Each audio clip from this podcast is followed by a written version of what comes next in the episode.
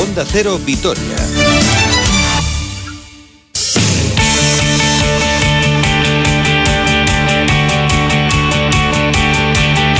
Hola, ¿qué tal? Saludos y muy buenas tardes. Una hora 41 minutos 20 segundos de este lunes 22 de marzo de 2021. De aquí a las 2 el mediodía, tiempo para el deporte, analizando un fin de semana que en líneas generales no ha sido bueno para nuestro deporte, ni en fútbol masculino, ni en fútbol femenino, ni en baloncesto femenino, sí en baloncesto masculino, aunque tenemos una noticia en forma de lesión en el Vasconia que tampoco nos hace que el fin de semana para el conjunto de Dusko Ivanovic y mejor posible, ya que el club acaba de comunicar que el pívot Tony Yekiri tiene un esguince de grado 2 en el ligamento lateral interno de la rodilla derecha y va a estar en torno a seis semanas de baja, es decir, que se va a perder seguro los cuatro partidos que quedan de aquí al cierre regular de la Euroliga y en principio también toda la fase regular de la Liga ACB podría volver para los playoffs de la competición. Y ojalá, quién sabe, por qué no para la Final Four de la Euroliga, así que es la noticia de esta mañana, también noticia de última hora en el ciclismo y es que la París-Roubaix, que es la prueba que yo creo que más nos gusta a todos los amantes del ciclismo, está en peligro,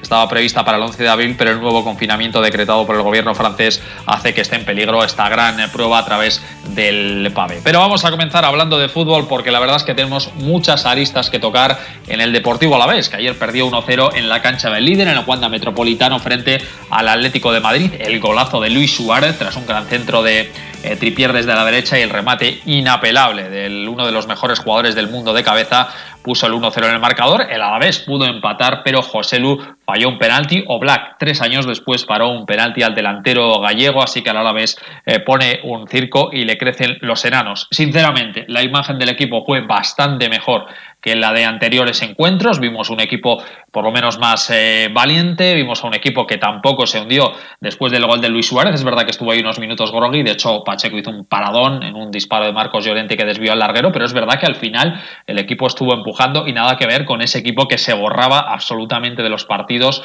cuando encajaba un gol. El problema es que tiene tantos eh, errores acumulados el equipo y tantos partidos nefastos y mal jugados que eh, al final eh, los puntos que pierde ayer no van a ser puntos decisivos al final de liga o ese punto que pierde por el tanto de José Lu, sino que el Alavés lo que debería echar de menos es todos esos partidos donde no ha ido a ganar los partidos. Y aunque se diga que eh, no se mereció perder contra Osasuna o contra Cádiz, sinceramente tampoco en esos partidos contra rivales de tu liga el equipo hizo mucho para ganar. Para mí, ayer el equipo estuvo francamente muy bien, uno de los mejores partidos, por no decir el mejor partido de los últimos seis, pero al final un puntito de 18, descenso y al parón liguero a dos puntos de la permanencia. Tengo por ahí escuchando a José Luis del Campo antes una valoración de Abelardo del partido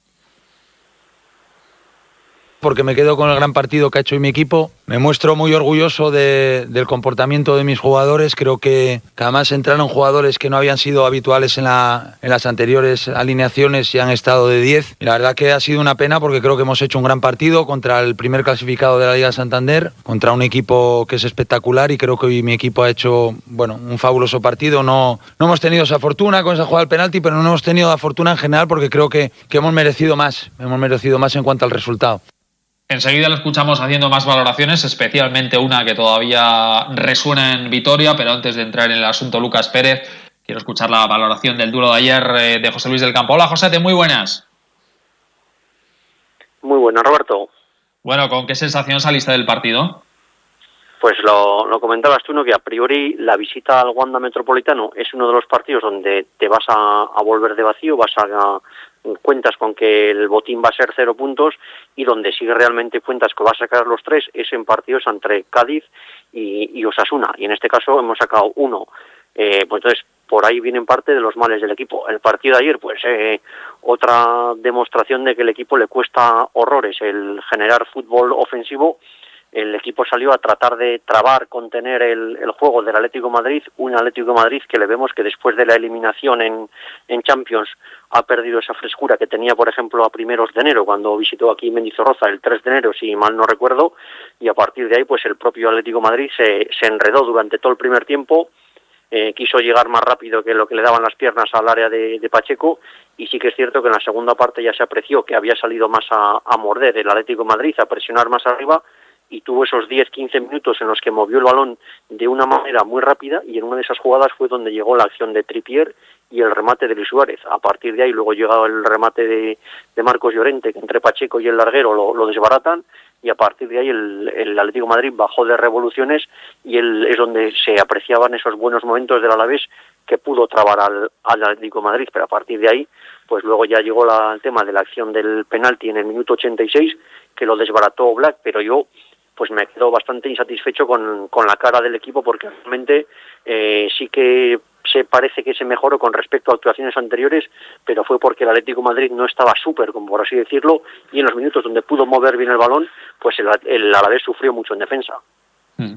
Bueno, pues en rueda de prensa, sin duda el titular que ha salido en todas partes, evidentemente porque no es fácil y es muy raro encontrar un entrenador que hable tan claro, es cuando se le preguntó a Abelardo por la ausencia en la convocatoria de Lucas Pérez. Así de tajante se mostró el entrenador del Alavés. Y en cuanto a la primera pregunta, te voy a ser muy claro y no voy a contestar más preguntas sobre ese tema porque no quiero desviar más ese tema y mi foco está en, mis jugadores. Eh, mira, en el Alavés eh, creo que todos, y sobre todo en mi idea, es el valor, es el coraje, es el compromiso, es darlo todo por este club. Quien no quiere darlo, pues evidentemente no merece entrar en este equipo. Esto es un tortazo en toda regla a Lucas Pérez. Eh, ya lo advirtió en su primera rueda de prensa que no lo había implicado. Después es verdad que yo creo que, y además con cierto criterio, creo que intentó implicarle dentro de, la filosofía, dentro del equipo. Le dio minutos, en algunos casos estuvo mejor, en otros peor. Pero lo de ayer yo creo que deja muy claras dos cosas. Una, que el comunicado que saca el club el viernes, en ese punto 2 o punto B, eh, dice que todos los jugadores, todo el cuerpo técnico está implicado. Abelardo evidentemente dice que por lo menos uno de ellos no lo está, así que contradice ese comunicado. Segundo, si Abelardo cree, y entiendo que con criterio, que Lucas Pérez no está implicado y que piensa, más o menos lo dice así, que está por encima del club, Lucas Pérez no debería vestir ni un segundo más la camiseta del Deportivo Alavés. Insisto, si lo que dice Abelardo es verdad, porque nosotros eso no lo sabemos y porque nosotros no vemos los entrenamientos y no estamos en los vestuarios. Pero si eso es verdad, yo estoy totalmente de acuerdo con la filosofía del entrenador. Habrá que ver también lo que dice la otra parte y si en algún momento eh, se pronuncia. Por mucho que Lucas Pérez sea el jugador más determinante de este equipo. Aquí quedan claras dos cosas. Una, por un lado, que si Abelardo sigue, parece muy complicado que Lucas Pérez vaya a jugar un solo minuto de aquí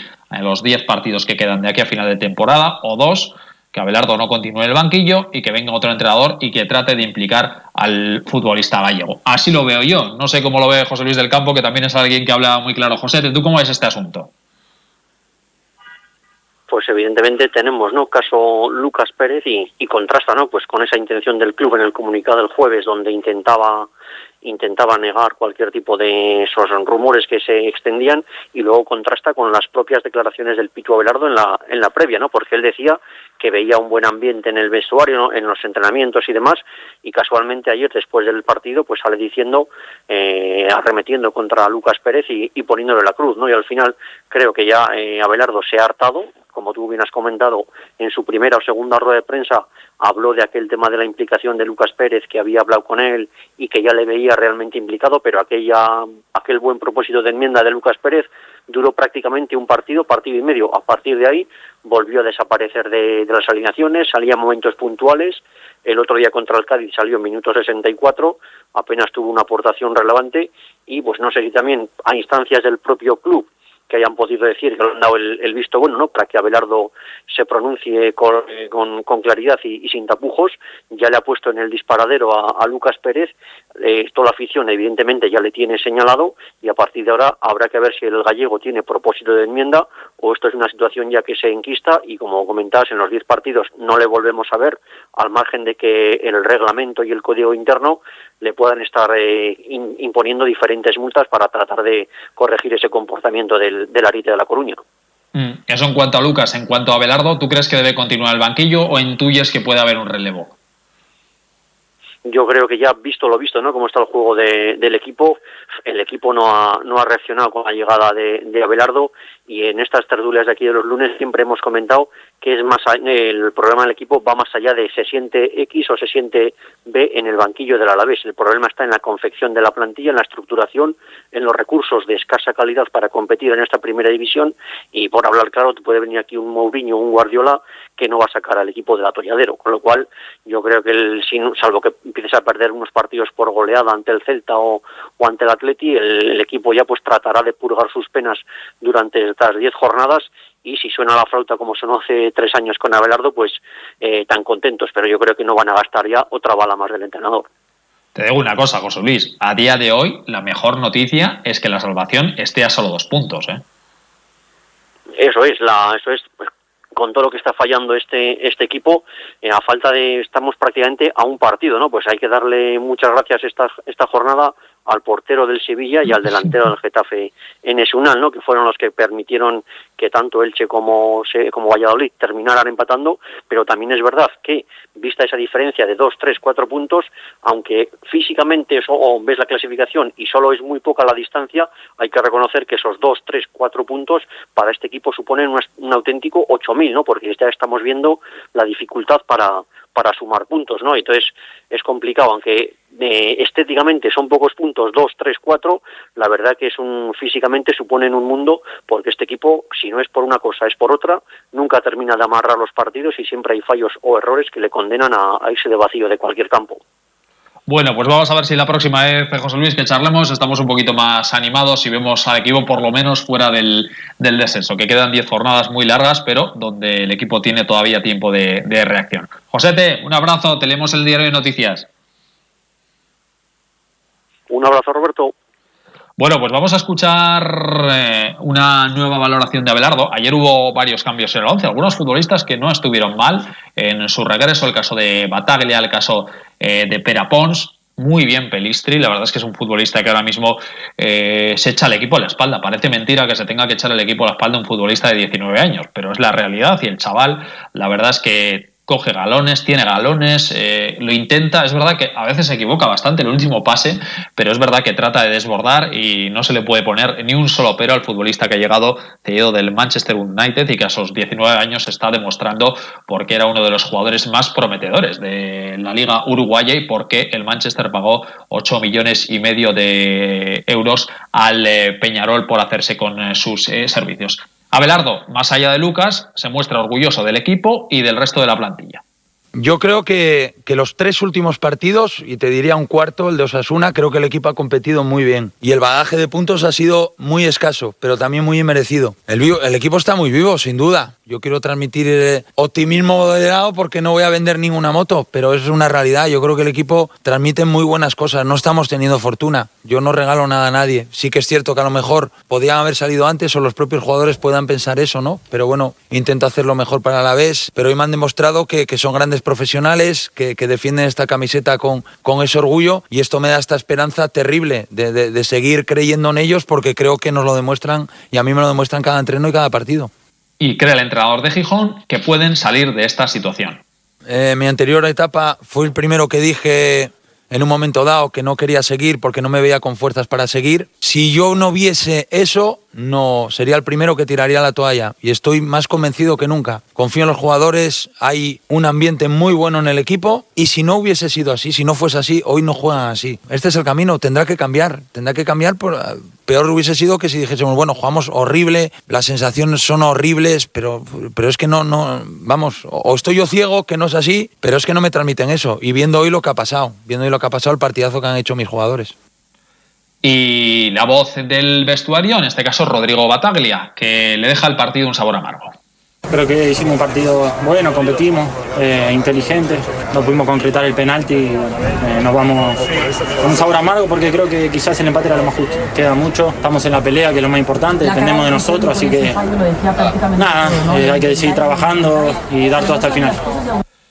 Pues hoy jornada de trabajo, hoy perdón, hoy descanso y mañana vuelta a los entrenamientos, aunque esta semana hay parón debido a los compromisos de las selecciones nacionales y a la final de, eh, la Copa del Rey entre el Athletic y la Real Sociedad. En fútbol femenino, derrota del Alavés gloriosas en el inicio de la segunda fase contra el colista, contra el Racing de Santander. 1-0 ganaron las cántabras con el gol de Maya Estudillo en el minuto 11, aunque Afortunadamente le benefició el empate de Osasuna contra el Atlético B y por lo tanto mantienen la distancia de dos puntos en la clasificación respecto a las rojillas. En baloncesto, triunfo del Vasconia 72-85. Repito la noticia con la que abríamos. Tony Yekiri sufre un esguince de grado 2 en el ligamento lateral interno de la rodilla derecha y va a estar en torno a seis semanas eh, de baja. Un eh, esguince que se produjo en el día de ayer en esa victoria 72-85 frente a Bilbao Basket, el equipo que aprovechó una gran primera parte de Soran Draghi, que acabó el partido con 25 puntos y se llevó el duelo frente a un equipo que lo está pasando francamente mal, que ayer trató de competir, pero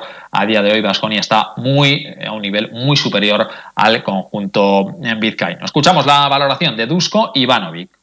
Sí, bueno, creo que en general hemos hecho un, partido serio, sobre todo en defensa. Defendimos muy bien sus tiradores, mejores tiradores que tienen. Y teníamos un jugador inspirado, sobre todo en primer tiempo, Dragic, que le ha salido todo bien. Así que hemos cogido esta ventaja y en segundo tiempo sabíamos jugar con esta ventaja y ganar partido.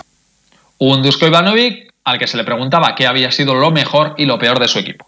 Bueno, me, ha gustado Victoria, me ha gustado nuestra serenidad, queríamos jugar serio y que no me ha gustado. Hemos tenido algunos momentos de relajación y, Bilbao rápido ha entrado en partido y, esto no es primera vez que nos pasa, eso tenemos que, que mejorar mucho, sobre todo vamos a tener partidos importantes.